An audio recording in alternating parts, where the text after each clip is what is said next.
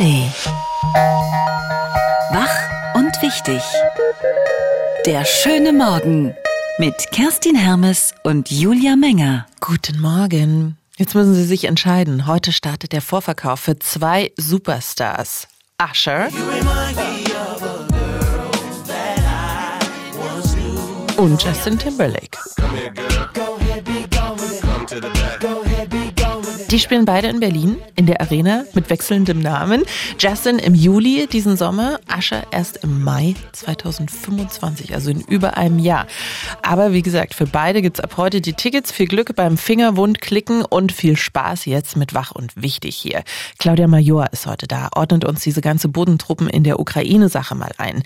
Der Kommentar dazu kommt von Sabine Rennefanz und mit den Grünen reden wir über Wege aus der Unbeliebtheit.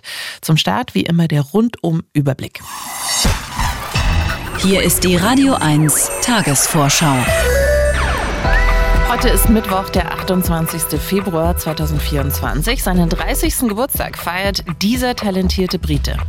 Everyone I see just walks the walk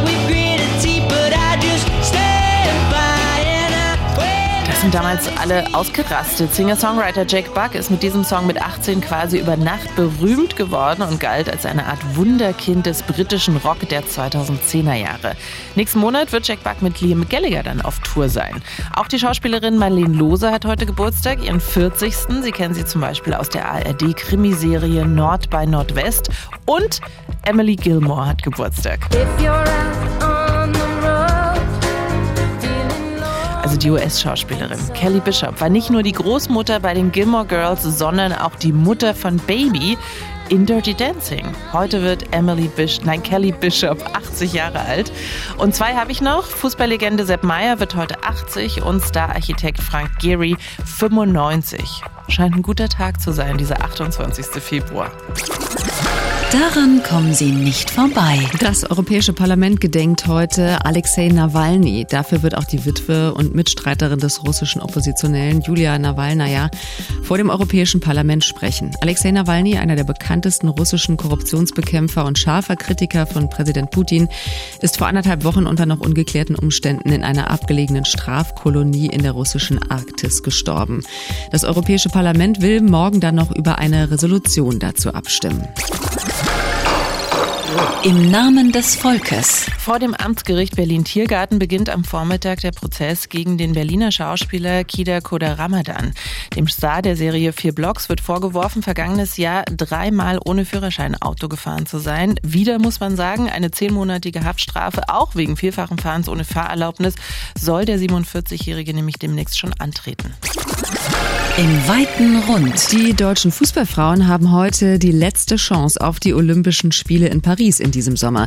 Die Nationalmannschaft muss am Abend gegen die Niederlande auswärts gewinnen. Das Spiel um Platz 3 in der Nations League wird also zum Endspiel. Sie können zuschauen, ab 20.15 Uhr überträgt das ZDF und zuhören natürlich auch in der Sportschau-App. Was fehlt? Werder an der Havel sucht eine neue Baumblütenkönigin. Heute ist der letzte Bewerbungstag für die Saison 2024-25. Es geht auch ganz fix online auf werder-havel.de de slash Baumblütenkönigin. Schon mal der erste Intelligenztest, ob man das gut eintippen kann. Hier können Bewerberinnen dann Motiv Motivationsschreiben, Lebenslauf und Fotos hochladen. Sie müssten mindestens 18 Jahre alt sein und in Werder oder einem der Ortsteile wohnen. Am 26. April wird die neue Baumblütenkönigin der Öffentlichkeit vorgestellt und repräsentiert die Stadt dann ein Jahr lang auf Messen und Veranstaltungen. Mindestens 18 bekämen wir hin, aber wir wohnen halt nicht in Werder. Schade.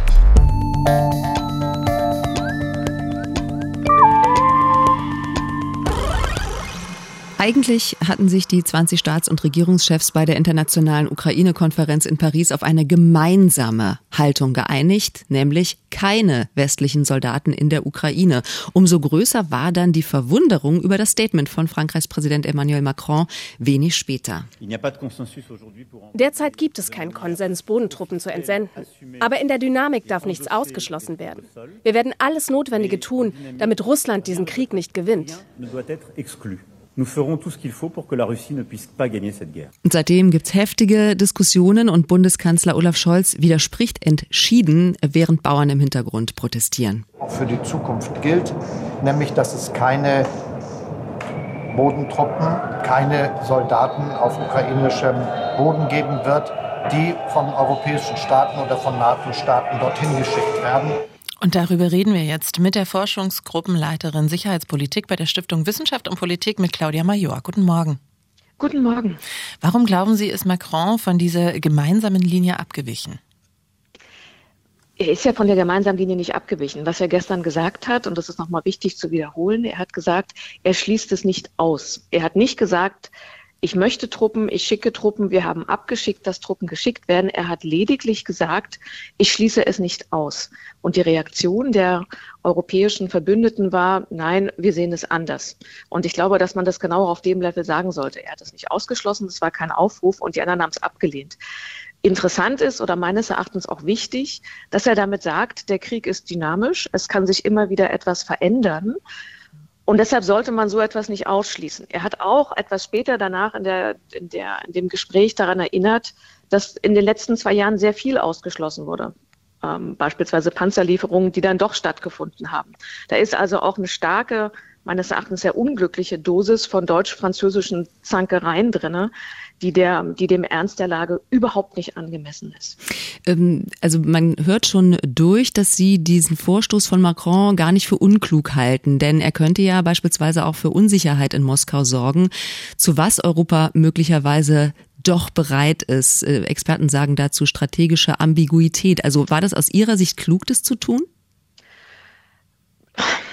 Klug finde ich jetzt hier ein großes Wort. Ich finde, was mich am meisten irritiert hat gestern und auch schon die Tage davor, auf der München Sicherheitskonferenz, dass wir eine unheimliche Dringlichkeit in Europa haben in dem Krieg in der Ukraine und dass Europa darauf aber nicht geeint und entschlossen reagiert, sondern sich letztlich in Zankereien ergeht. Äh, in, in der Ukraine ist die Lage dramatisch, was die Munitionsknappheit angeht. Avdiivka ist gefallen.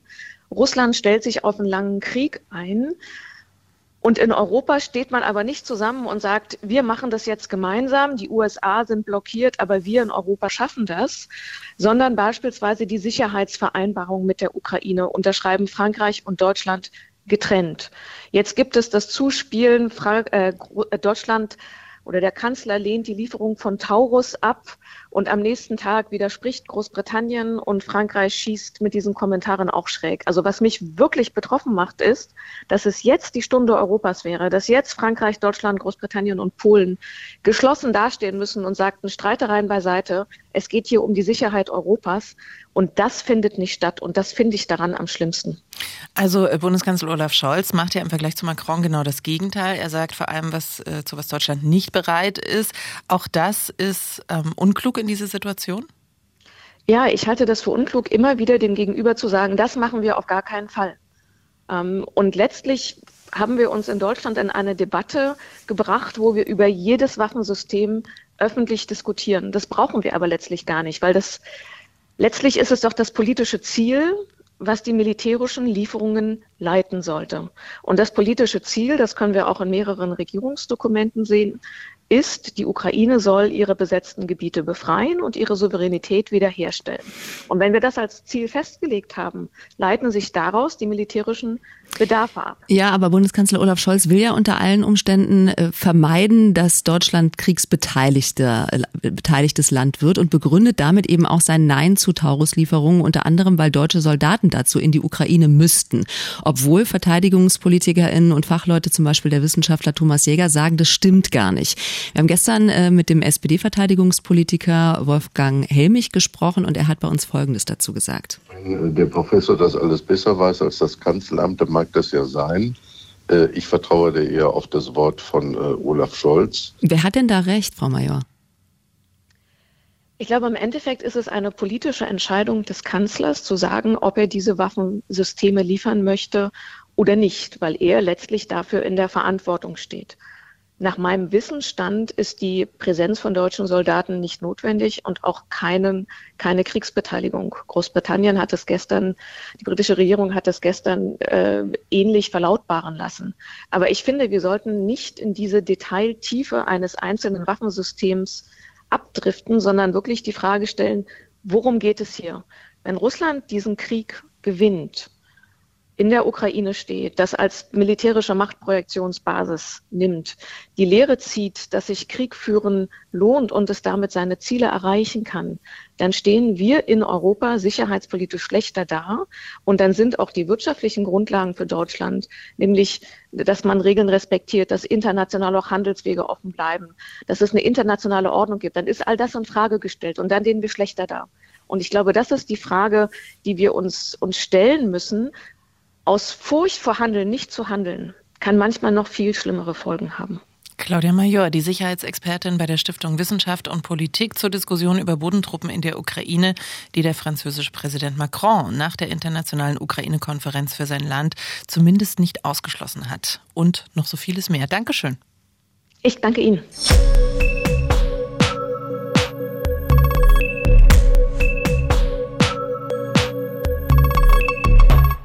Soldaten aus dem Westen in der Ukraine. Diese Option hat der französische Präsident Emmanuel Macron ins Spiel gebracht, vorgestern bei der Hilfskonferenz für die Ukraine oder besser gesagt direkt danach. Damit steht er allerdings recht alleine da. Bei und auch nach der Konferenz schließen andere Staaten so ein Szenario aus.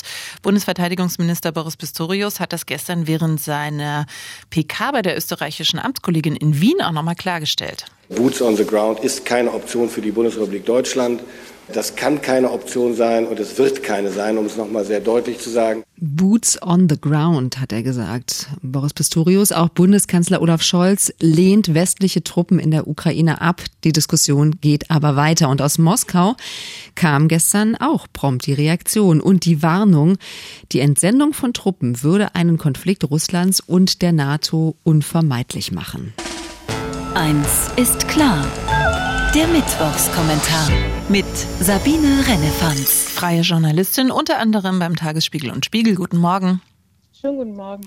Frankreichs Präsident Macron will die Entsendung von Bodentruppen in die Ukraine nicht ausschließen. Geht dieser Vorstoß nach hinten los? Ja, absolut äh, geht er nach hinten los. Also man sieht das ja auch an den äh, Reaktionen, die wir jetzt eben schon gehört haben. Also bei Macron haben wir es mit dem äh, einem klassischen Fall des Napoleon-Syndroms äh, zu tun. Also das passiert beim französischen Präsidenten ja alle paar Monate mal, dass er irgendwas raushaut, von dem man nicht weiß, woher es kommt, was es soll und ob das wirklich gut durchdacht war. Also das war vor einiger Zeit so, als er die NATO mal für Hirntod erklärt hat.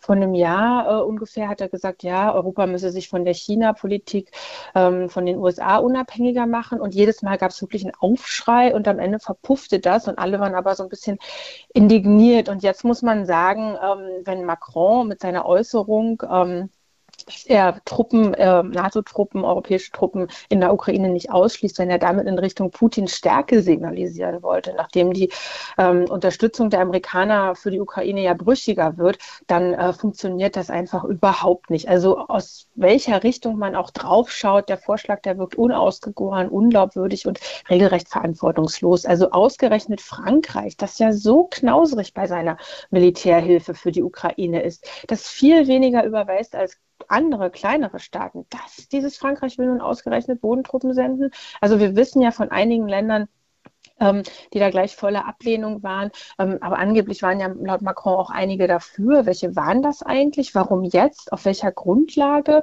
Also die Ukraine ist kein NATO-Mitgliedstaat. Der Artikel 5 im Verteidigungsfall greift also nicht und die Ukraine hat auch nicht um NATO-Truppen gebeten. Also woher kommt das jetzt? Eine andere Lesart ist die, dass Macron quasi den Geist aus der Flasche gelassen hat und das sagt, was schon im Verborgenen geplant wird und dass nun demnächst der große Krieg beginnen wird, mit dem äh, der Westen Russland vernichten will. Aber äh, das ist ja auch eher so Richtung Verschwörungstheorie, ähm, zumal doch die ganze Zeit es eigentlich Konsens war, ähm, dass eben keine NATO-Truppen in den Krieg geschickt werden. Das war auch das, was der amerikanische Präsident Joe Biden ganz klar gesagt hat. Ähm, er werde keine amerikanischen Truppen schicken. Und wenn man Macron dann beim Wort nehmen würde, würde das bedeuten, dass französische Truppen und andere europäische Truppen in, in der Ukraine alleine auf sich gestellt werden. Mit welchem Ziel? Wie soll der Krieg davon beendet werden? Gegen eine Atommacht? Also zu all diesen Fragen hat Bonaparte Macron nichts zu sagen.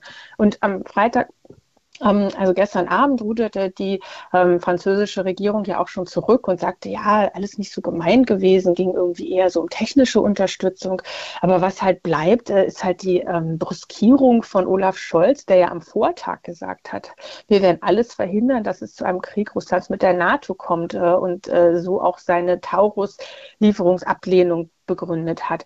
Ähm, und der ja da sehr unter innenpolitischen Druck steht. Und ähm, die beiden, also wie dies, das Zerwürfnis zwischen den beiden, das ist nun wirklich auf offener Bühne zu sehen. Es war schon vorher kein Geheimnis, dass diese beiden Männer nicht miteinander können, dass das, die Chemie nicht stimmt, dass beide sich für die größeren, wichtigeren Staatsmänner halten. Aber dass sie diese Uneinigkeit jetzt auch noch so auf offener Bühne gerade zu zelebrieren, das ist ein Drama, äh, das ist äh, schädlich für Europa und Putin holt sich Popcorn.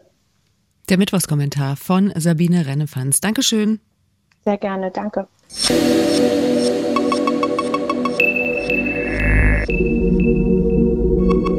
So, Quizfrage. Welche spannende deutsche Großstadt ist nur eine Stunde von Berlin aus erreichbar und lohnt sich immer? Hannover? Cottbus. Nee, es dauert zwei Stunden fast. Fahrt mit dem Zug, richtige Antwort natürlich Leipzig. So. Hätte man bei mir schon denken können. Für viele auch das bessere Berlin tatsächlich, weil ein bisschen übersichtlicher. Trotzdem haben wir Großstadt-Flair und Subkultur, vergleichsweise noch günstigere Mieten und großzügige Parks. Also ich bin ja eh Fan. Ein typischer Ort, an dem auch die Grünen vergleichsweise beliebt sind. Hier trifft sich nämlich in Leipzig die Bundestagsfraktion der Grünen, um sich unter anderem für das Wahljahr in Stellung zu bringen, denn die Grünen spüren gerade heftigen Gegenwind. Wenn Sie sich Wahlergebnisse der Grünen angucken, dann sind sie überall dort stark, wo eine Universität steht und wo die Stadt doch etwas größer erscheint. Äh, also in ländlichen Regionen tun sie sich diesbezüglich auch schwer und da hat sich so ein Image auch ausgebildet, äh, das sich stärker gegen die Grünen wendet. Sagt der Trierer Politologe Uwe Jun. Darüber sprechen wir mit der stellvertretenden Vorsitzenden der Grünen Bundestagsfraktion, Julia Verlinden. Guten Morgen. Hallo, guten Morgen. Keine andere Partei erfährt aktuell so viel Gewalt, so viel Hass und Ablehnung wie die Grünen. Just gestern wurde Bundeswirtschaftsminister Robert Habeck in Cottbus mit Eiern beworfen. Wie schlägt sich das denn auf die Stimmung bei Ihnen in der Fraktion, auch bei dieser Klausur jetzt nieder? Nun, selbstverständlich äh, sind solche Protestformen äh, keine Möglichkeit, um miteinander in den Dialog zu kommen. Das ist klar. Und ähm, das, was äh, tatsächlich ja auch verschiedene Akteure von auch anderen Parteien, nicht nur von den Grünen erleben, was rechtsextreme Gewalt angeht, das ist natürlich etwas, was die Demokratie als Ganzes bedroht. Und ähm, deswegen müssen da auch alle Demokratinnen zusammenstehen. Ähm, ich denke, dass äh, es wichtig ist, miteinander im Gespräch zu sein, ähm, weil natürlich zahlreiche Veränderungen anstehen, zahlreiche Veränderungen auch in den letzten Jahren erforderlich waren.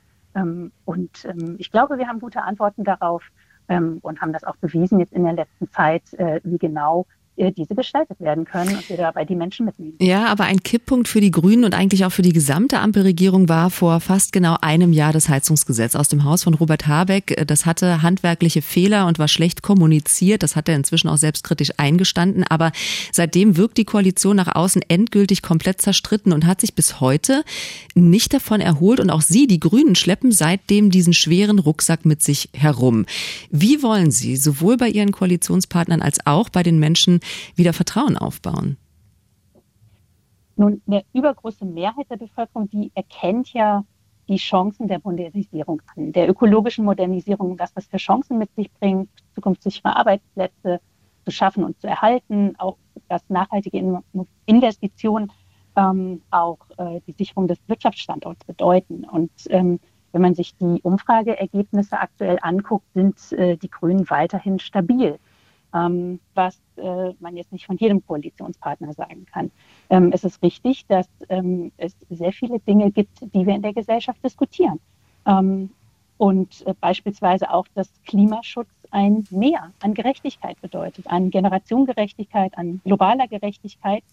Und ähm, viele Menschen in der Gesellschaft ähm, sind nicht nur bereit auch für ernst gemeinten Klimaschutz, sondern sie praktizieren ihn auch selber längst. Das, was Sie jetzt bei Ihrer Klausur beschließen wollen, trägt ja nicht unbedingt zur Befriedung der Koalition bei. Sie wollen unbedingt das Klimageld einführen. Beide Koalitionspartner haben schon gesagt, dass sie damit nicht einverstanden sind und dass sie für die Finanzierung des Klimagelds das Dienstwagenprivileg abschaffen wollen. Da macht die FDP doch auf keinen Fall mit.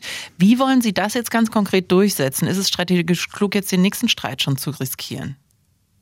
Wir haben uns im Koalitionsvertrag darauf verständigt, dass wir für zukünftige Preisanstiege ähm, des CO2-Preises einen zusätzlichen sozialen Ausgleich äh, entwickeln wollen, dass das Klimageld entstehen soll. Und ähm, da hat sich auch der Finanzminister ähm, die Aufgabe ähm, hat er sozusagen mitgenommen, ähm, diesen Ausgleichsmechanismus auch zu entwickeln. Das heißt, ähm, er muss äh, technisch äh, dafür sorgen, dass allen Bürgern auf direktem Weg auch Geld zukommen kann. Aber es, es, ist ja kein Geld äh, offensichtlich dafür da. Und wenn Sie jetzt da vorschlagen, das Dienstwagenprivileg abzuschaffen, also ein Punkt, wo man von vornherein schon weiß, dass da ein Koalitionspartner auf gar keinen Fall mitmacht, dann ist das doch unrealistisch, dass Sie da zu einer Einigung kommen.